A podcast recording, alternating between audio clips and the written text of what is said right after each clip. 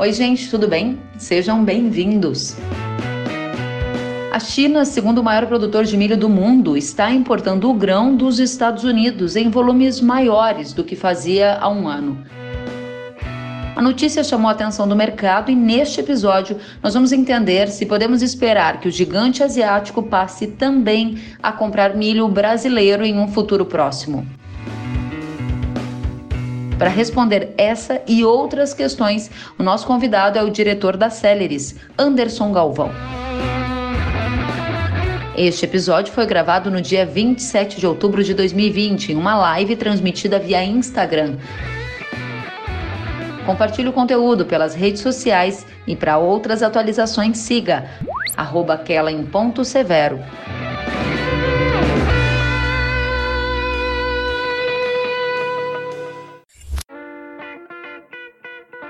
Seja bem-vindo. Boa noite, Anderson. Boa noite, Kelly. Boa noite a todos. Olha, tem muita gente conosco já querendo saber da presença da China no mercado de milho e para onde vão os preços, são muitas as dúvidas. Então, para começar a nossa conversa, Anderson, o que mudou no mercado de milho e a China é uma dessas grandes mudanças que pode levar a commodity a um outro patamar de preços? Kellen, eu acho que o mercado do milho ele vem num processo de transformação há pelo menos 10 anos vem num processo de ganho de competitividade na produção de milho no Brasil, dentro da fazenda, a logística e infraestrutura de escoamento do milho, milho e soja pelo Arco Norte. Então essas coisas vêm sendo preparadas, vêm acontecendo há pelo menos uns 10 anos. E agora a gente vê um cenário aonde mercado extremamente firme, é, mercado interno, mercado externo, e por último, agora também uma pedra cantada já há alguns anos é a China virando a chave de autossuficiente para importadora de milho. Então, as coisas não acontecem de uma vez, as coisas não acontecem por acaso na história. É um movimento que vem sendo gerado, vem sendo preparado, como eu disse, há pelo menos 10 anos. Bom, e qual é o gatilho que faz a China, que é a segunda maior produtora de milho do mundo, passar a demandar pelo menos 10 milhões de toneladas agora de milho dos Estados Unidos, de acordo com o que foi reportado no último relatório do USDA, né? Então, o ano passado, na mesma época, eram vistos cerca de 59 mil toneladas, ou seja, uhum. 170 vezes mais. O que, que gera essa mudança, Anderson? Olha, o principal fato, Kelly, eu me lembro, há cinco anos atrás eu participava de um projeto na Ásia, implementando umas fazendas no Sudeste Asiático, e tive a oportunidade de viajar bastante pelo interior chinês. É um tema essencialmente de estrutura fundiária.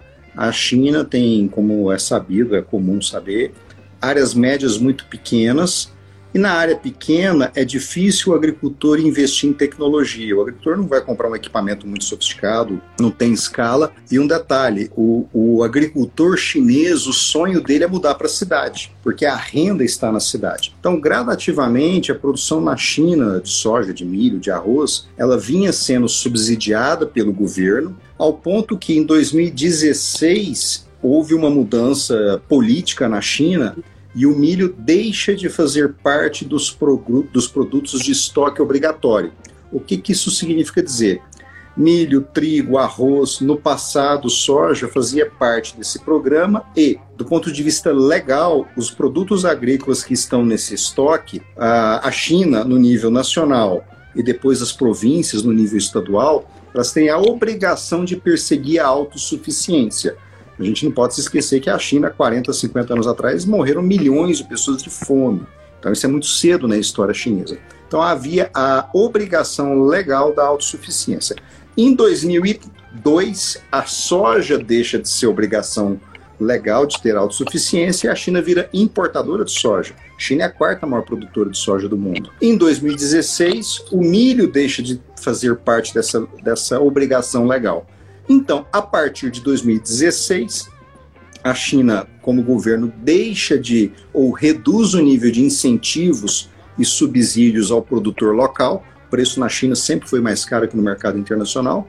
E isso, por sua vez, há três, quatro anos atrás, a China tinha um ano de consumo de milho no estoque. Então, esse estoque vem sendo consumido e agora, em 2019 para 2020, mas mais precisamente no decorrer de 20, zero estoque de milho na China e a China vai então ao mercado internacional se abastecer. Primeiramente Estados Unidos e Ucrânia, muito em breve Brasil. O Brasil vende muito pouco milho para a China, né? Eu vi alguns dados oficiais, é pouquíssimo, é um tracinho, se a gente puder ainda considerar isso, não é, Anderson? Por que não vendemos milho para a China e o que falta para virarmos um fornecedor relevante, assim como somos para a soja? Tecnicamente, Kelly, a gente vende zero para a China, ou China ou Hong Kong, que parte das exportações agrícolas chinesas são trianguladas via Hong Kong.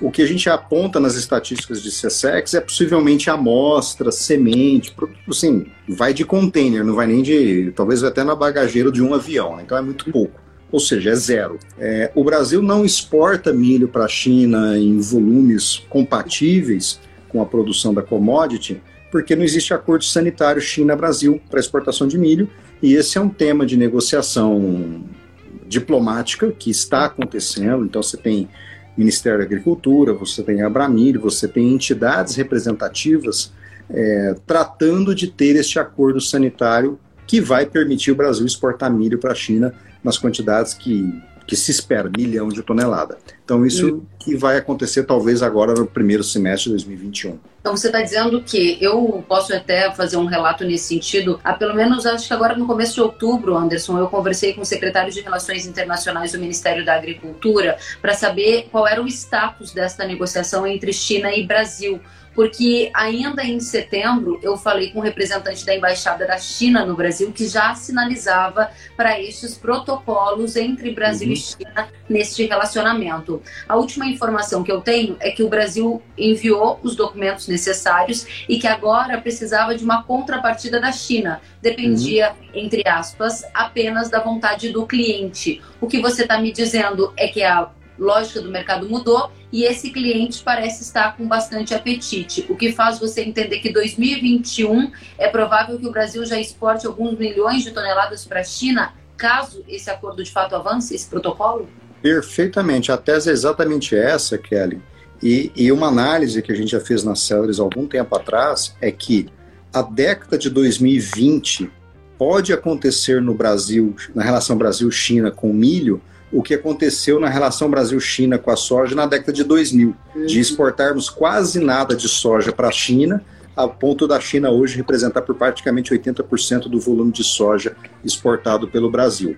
E, e a combinação soja-milho são culturas que eu diria gêmeas siamesas, né? O Brasil planta milho na sequência da soja. Isso traz um benefício agronômico, maior eficiência agrícola, um benefício econômico, porque melhora o resultado econômico do agricultor fazendo safra inverno com milho, safra verão com soja, e de sustentabilidade, aumenta o sequestro de carbono, fixação de nitrogênio e uma série de outros elementos. Então a China vai também transformar o negócio de milho no Brasil na década de 2020. Olha, essa é uma informação que vale manchete né, nos jornais, porque a gente viu a transformação que foi no mercado da soja como commodity, como preço, como tecnologia, e agora tem aí essa oportunidade e também um desafio para quem depende do milho no mercado doméstico, mas isso é pauta para daqui a pouquinho. Quero uhum. trazer o Matheus Benin na nossa conversa. Ele está nos assistindo e pergunta: Chile está comprando esse tanto para alimentar a população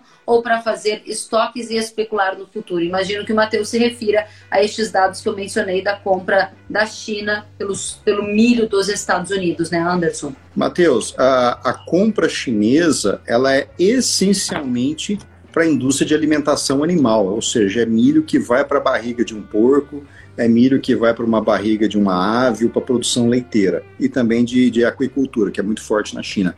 É, não faz sentido, lógico, eles em algum momento passarão a ter estoques estratégicos de milho, assim como tem de soja, mas essa compra ela é realmente para a produção de proteína animal. A China se recupera rapidamente da, da pandemia da Covid-19, números que impressionam de importação de matéria-prima, não só agrícola, mas industrial também. Então é milho que vai virar carne que vai para a mesa de um chinês em algum lugar da China do país.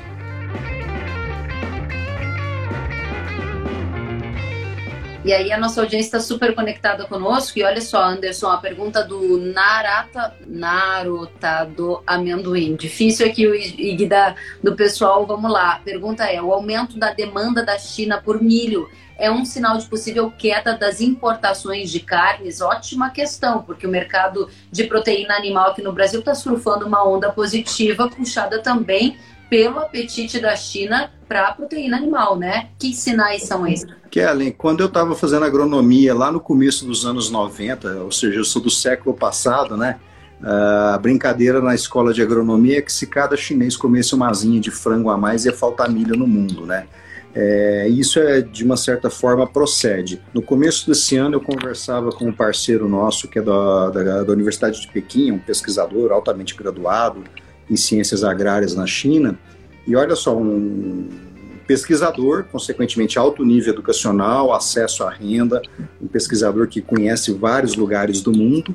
E ele me falou um negócio que me deixou chocado. Ele falou: Anderson, na minha família, há não mais que três anos atrás, nós aprendemos a comer carne bovina. A gente não sabia o que fazer com carne bovina. Então, existe um mercado de mais de um bilhão de pessoas, mais de um bilhão de consumidores, que morderam um pedacinho de carne bovina há menos de 3, 4 anos. Então, mesmo que a China importe milho para alimentar matrizes suínas, para alimentar matrizes de aves ou mesmo de aquicultura, ainda o Brasil complementará o portfólio de segurança alimentar do país. E aí eu digo que é uma, é uma combinação mútua. Vamos exportar milho, vamos exportar soja e vamos exportar proteína animal também. Mas a pergunta dela ou dele é se o aumento da demanda por milho é um sinal de possível queda das importações de carne. A gente vai complementar o portfólio alimentar, você disse. Agora quer dizer que essa gangorra já está virando? Começa a importar mais não. grão?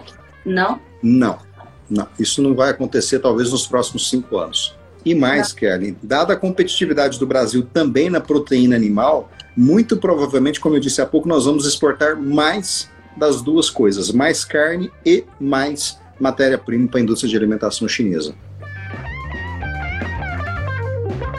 Agora, recentemente a gente leu na, numa agência de notícia a China falando em metas de autossuficiência. Ela não esconde de ninguém que tem esse interesse de não é, de ser mais autossuficiente em alguns alimentos. Isso te preocupa em alguma medida? Hum, não no, no, no seguinte sentido, Kellen, a, a autossuficiência ela faz sentido quando o comércio internacional não funciona. É, o mesmo caso, vou usar o exemplo da soja. A China foi autossuficiente em soja, consumia pouco e era autossuficiente. Por que, que a China vai ao mercado internacional comprar soja? Porque ela vê que o mercado internacional de soja funciona. Tem Estados Unidos, tem Brasil, tem Argentina, tem Paraguai existe regularidade de oferta ao longo do ano. Hemisfério Norte produz soja no segundo semestre, Hemisfério Sul produz soja no primeiro semestre. No caso do milho, até bem pouco tempo atrás, o que, que a gente tinha de exportadores relevantes no mundo? Europa autossuficiente, Europa ocidental, então eventualmente a Europa exportava, eventualmente a Europa importava, ou seja, a China não poderia contar com a Europa como fornecedora de milho. Estados Unidos, o grande exportador de milho, e Argentina, um exportador de milho relevante, mas ainda assim pequeno para a dimensão do mercado chinês. A partir do momento que surgem dois novos atores nesse mercado, Brasil e Ucrânia, o governo chinês fala: opa, o mercado de milho começa a funcionar nas mesmas é, métricas, na mesma lógica do mercado chinês. Então, se numa condição de mercado funcionando, logística funcionando, relações entre os países funcionando, é, isso está muito bem estudado, pesquisado na, na pesquisa econômica, na história econômica, faz mais sentido a China investir em boas relações comerciais e estratégicas do que perseguir a autossuficiência. A autossuficiência na China ela é cara do ponto de vista econômico, ela é cara do ponto de vista social, ela é muito cara do ponto de vista ambiental. Então, por isso que o mercado funciona bem. E se a gente olhar os últimos 10 anos, a China investiu em empresa de semente, a China investiu em empresa de fertilizante, a China montou grandes trades globais, como o Cófico, que opera no Brasil. Por quê? Para participar dessa cadeia longa de suprimento, para ter posições estratégicas mundo afora, como é o tradicional ABCD que comercializa soja há muitos anos, há muitas décadas. Muito bem, Anderson, aí na, na, na esteira do que você está trazendo, Marco Passetti diz assim: produtores de proteína animal aqui no Brasil, porque se a China entra no mercado de milho, que já está com preço recorde em 2020, com mais da metade da safra de milho, segunda safra em Mato Grosso, já vendida antecipadamente.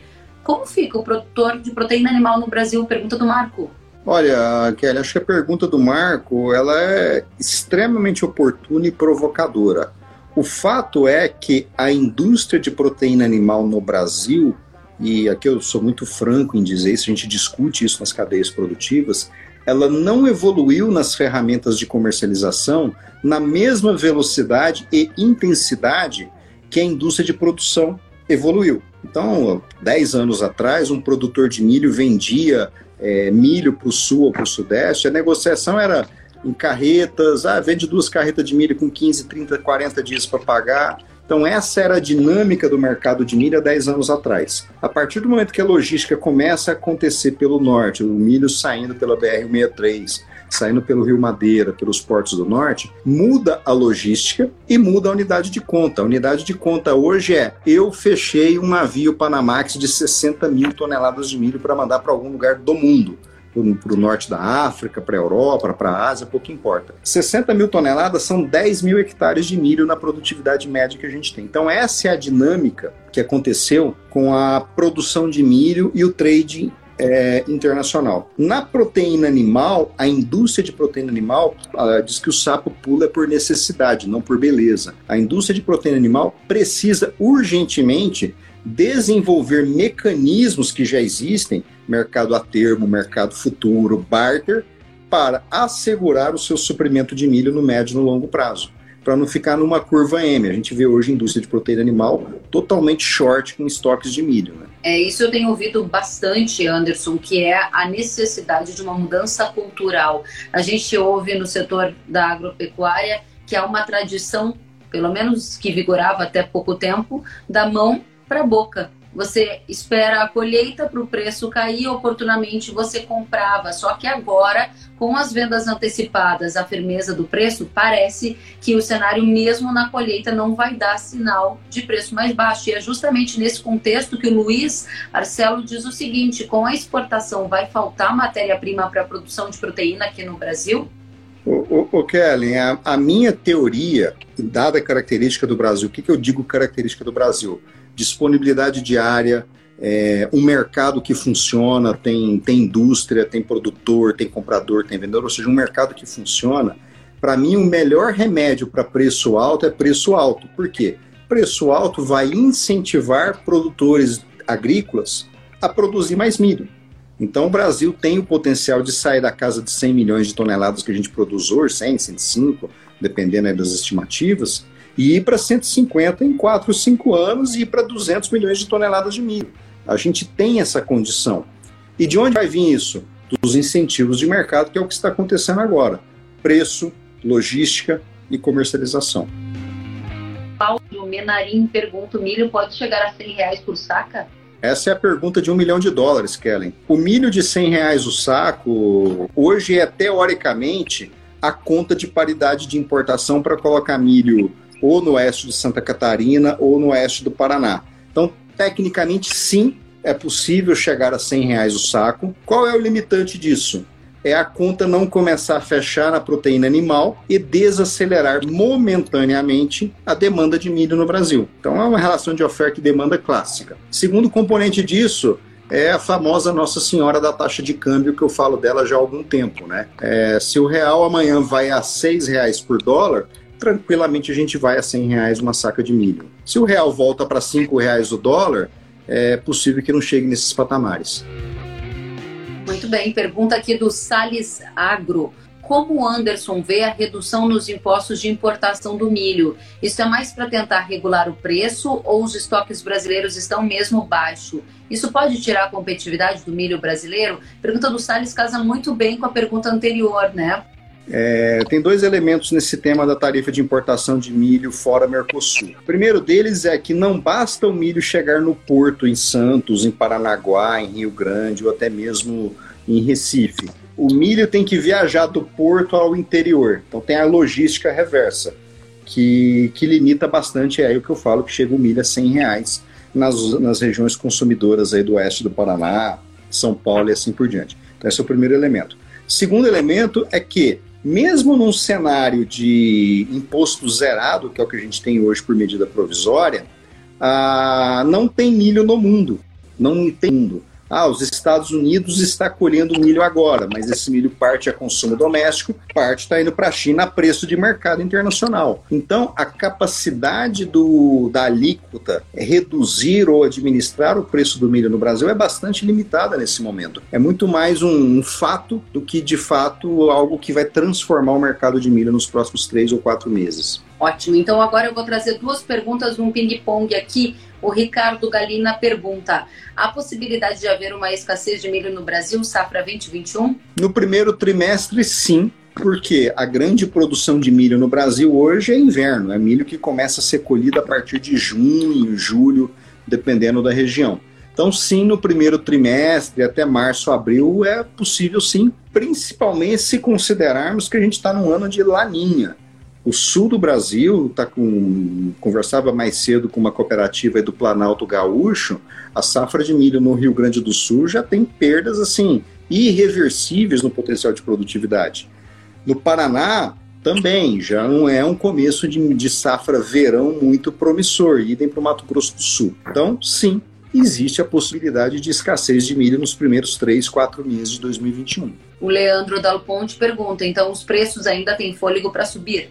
Ah, eu, eu, eu, dizia agora há pouco para um diretor de uma entidade amiga nossa, né? Eu não tenho bola de cristal, eu tenho estatística na minha mão, né? É, estatisticamente falando, quando eu falo em, em probabilidade, o preço do milho amanhã tem mais chance de estar mais barato do que estar mais caro, porque a gente está no topo do preço. Né? Estatisticamente falando, a probabilidade amanhã de estar mais barato. Por que, que eu acho que essa estatística ainda vai ajudar a gente? Porque não há sobra de milho, o mercado está bastante ajustado, o câmbio ajuda na sustentação dos preços, Chicago num movimento de alta muito motivado pela desvalorização do dólar, e China entrando fortemente no mercado internacional. Então eu tenho quatro elementos aqui que reforçam a minha crença na sustentação dos preços aí pelos próximos 5, 6 meses. O Gui Freitas pergunta sobre o Brasil ampliar a produção em até 50% a longo prazo. O que pode limitar este crescimento, Anderson? O que pode limitar esse crescimento, Kellen e Gui, é essencialmente mercado. Mercado de que sentido? Contratos, oferta de tecnologia, a infraestrutura, querendo ou não, ela está chegando. A gente tem uma ferrovia que hoje funciona muito melhor que 10 anos atrás. Temos portos no norte do país que funcionam muito melhor. Não é que não funcionam, eles não existiam 10 anos atrás. Então, o mercado está funcionando. A importância do acordo fitossanitário com a China, que a gente abriu o bloco aqui dizendo, é extremamente fundamental é meramente mercado. O Brasil não planta 20, 25 milhões de hectares de milho, não é porque não tem terra, não planta porque não tem mercado, não tinha mercado. Agora a gente passa a ter. Muito bem, tem pelo menos umas cinco perguntas aqui falando sobre etanol de milho, então eu vou colocar uma atrás da outra para que você possa responder a todo esse grupo que está aqui conosco. O Ney Souza pergunta que com o aumento das plantas de etanol, o Brasil vai se tornar um grande importador de milho? Vamos responder a do Ney primeiro, para começar. Uh, não, a, a, gente foi um dos primeiros aí que, que começou a defender a tese do etanol de milho lá no final de 2011, junto com o seu Alisson Paulinelli, e primeiro ponto, o mercado de etanol de milho no Brasil, gente, é algo muito específico para o estado do Mato Grosso, em especial na região da BR-63. Qualquer outra região do Brasil, o etanol de milho é muito difícil de, de fazer sentido. Então, o etanol de milho é específico do Mato Grosso e, em particular, da região da BR-63. Ponto. Segundo aspecto da indústria de etanol de milho, e isso é um ponto que a gente levantou lá em 2011, 2012, e aconteceu no ano passado e aconteceu esse ano de novo. Diferente da usina de cana, que quando ela tem cana própria ou de terceiros, quando a cana está na hora de ser moída, você tem que cortar e moer. Se você estocar cana em pé, bisar essa cana para o ano seguinte, ela perde rendimento de açúcar, da fibra, um monte de coisa. Milho não. A usina de etanol de milho, ela vai comprando milho, ela vai comprando milho no mercado a termo, no mercado futuro, no barter, e vai fazendo a sua posição de milho. E acontece isso na indústria de soja. Eu tenho milho hoje. O que, que me dá mais margem? Esmagar meu milho em etanol, exportar meu milho para a China ou revender meu milho para a indústria de proteína animal, ou a quarta opção, nenhuma das três, eu deixo meu milho no estoque por mais dois, três, quatro, seis meses tranquilamente. Então a indústria de etanol de milho no Brasil, ela sim vai ter uma função reguladora muito importante, porque ela vai comprando milho, vai fazendo contratos a termo, vai incentivando o agricultor a plantar e depois ela regula esse mercado, ou vira etanol, ou vira exportação, ou vai para a indústria de proteína, ou fica no estoque. Muito bem, essa é a resposta que você já deu aqui para o Joelmir Gauzi, que perguntava se as indústrias de etanol vão ter um papel de regulação, balizamento de preços. Você respondeu que sim, e respondeu também a pergunta do Eric Faria, que há pouco havia feito um questionamento sobre etanol. Vou dar um gás aqui para tentar responder o máximo de pessoas que a gente puder aqui sobre milho e a demanda chinesa. O Taco Agro pergunta: a demanda chinesa por produtos brasileiros dependerá do resultado das eleições americanas ou não, Anderson? A discussão China-Estados Unidos, Kellen, ela transcende o tema agrícola, é uma discussão de potência, né? É uma potência emergente que, querendo ou não, incomoda a potência vigente, que no caso são os Estados Unidos. É, eu acho que independente de dar, de dar Trump ou dar Biden nos Estados Unidos, esse atrito China-Estados Unidos ele vai persistir com o republicano ou com o democrata. Talvez com Biden esfrie um pouquinho, mas é um tema de conquistar espaço no cenário geopolítico internacional. Então, isso é fato. E como estratégia de país, como eu falei, a China não vai ficar na mão de um fornecedor único de alimentos, seja ele Estados Unidos, seja ele Brasil. É, é uma história que eu sempre lembro. Se a gente tem agricultura no Cerrado brasileira, é, uma das razões foi o fato dos Estados Unidos e Japão terem tido um problema comercial em 1973 tinha dois anos que eu tinha nascido. Os Estados Unidos deixou de fornecer milho para o Japão. O Japão era a China do começo da década de 70 e falava assim: opa, como é que eu vou ficar dependente de um fornecedor só de alimentos? Vamos fomentar o desenvolvimento de outro produtor agrícola. Aí entra o Polo Centro, financiamento da agricultura no Brasil, surgimento da Embrapa e 40 anos depois o Brasil deixa de ser importador e vira exportador de alimentos. É o que a China faz hoje na África, na Ásia Central e assim por diante. Vai demorar? Vai. Mas vai surgir outro fornecedor agrícola que não o Brasil. Olha, e esse outro você já consegue dizer para a gente quem será? Algum país africano, certamente, lá tem terra, lá tem clima, lá tem logística que está mais perto da China. Não tem ainda ambiente institucional, mas certamente vai ser algum país na África ou na Ásia Central. Como eu disse, por cinco anos eu viajei muito pelo Sudeste Asiático, pela Ásia Central, vendo o projeto agrícola. Uma das grandes histórias que contaram para a gente e a gente acreditou é que o Brasil é o único país do mundo que tem terra agrícola. Gente, isso é uma mentira. Terra agrícola existe em qualquer outro lugar do mundo, tem na África, tem na Ásia Central. O que a gente tem no Brasil é uma combinação de fatores, planetas alinhados, que permitiram que o Brasil se tornasse um grande produtor agrícola. Esses planetas também podem se alinhar no Quênia, no Congo, na, em Moçambique, em Angola, na Nigéria, no Camboja, no Mianmar. Então é um tema de alinhamento de planetas. E a China está investindo nisso da mesma forma que o Japão fez lá na década de 70. Demorou? Demorou 40 anos, mas o Brasil virou um player agrícola. Talvez em 2050 a África tenha um player agrícola relevante. Muito bem. Anderson, vou ter que dar aqui uma corridinha para a gente responder mais gente. Ah, o Eduardo Belei pergunta como estão os estudos vir até fevereiro de 2021 no Brasil? Olha, tem dois temas de estoque, Karen. De fato, eles são bem ajustados, bem apertados. E tem um segundo elemento. É um tema até um pouco espinhoso, né? Muito agricultor hoje que tem estoque de milho e de soja, ele não quer vender estoque de milho e de soja por uma questão fiscal.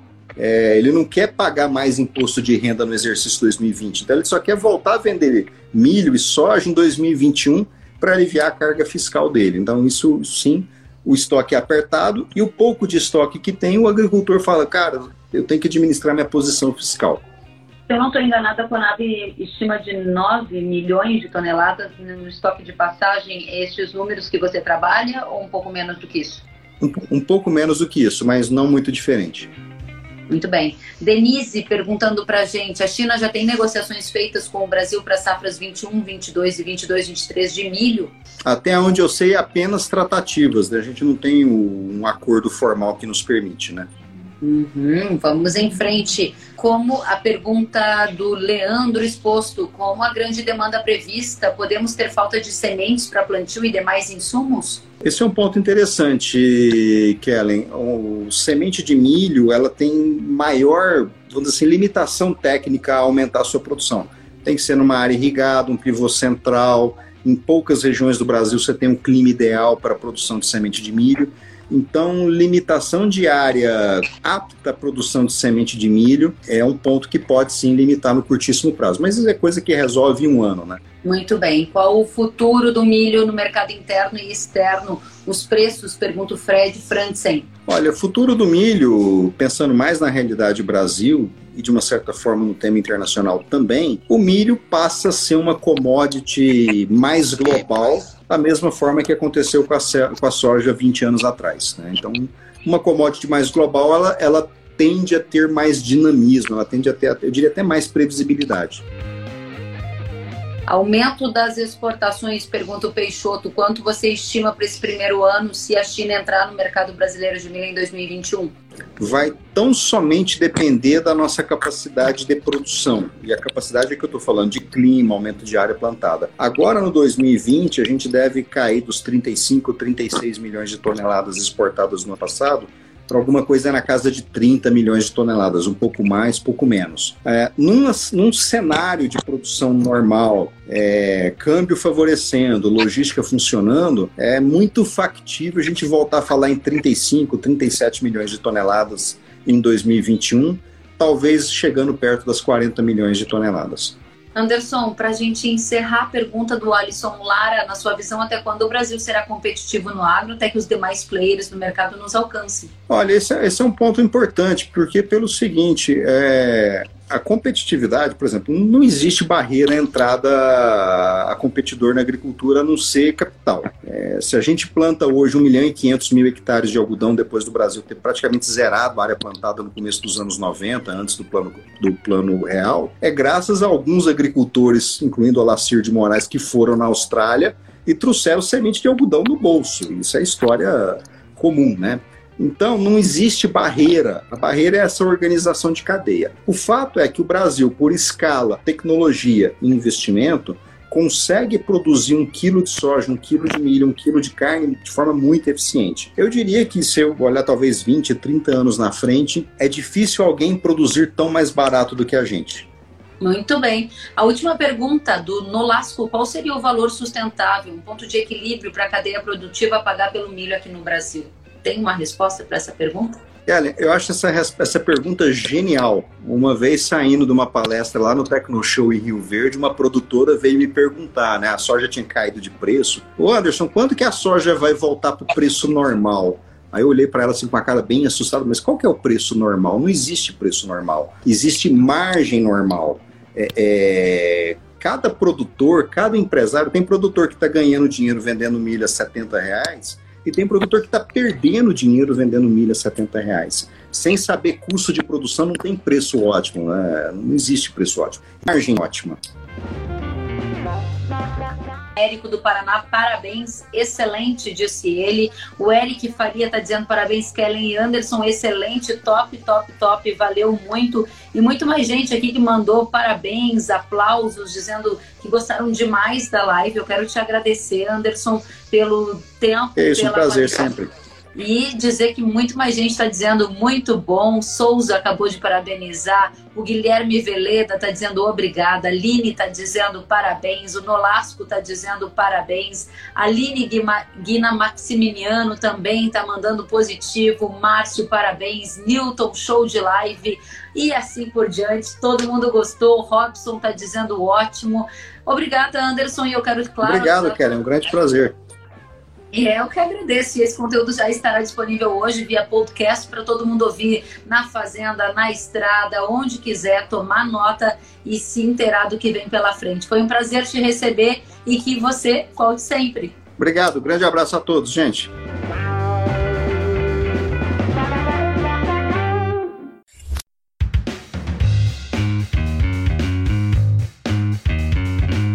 Que bom que você gostou da entrevista e ouviu todo o conteúdo. Se quiser acompanhar as atualizações, siga kellen.severo no Instagram. Até a próxima!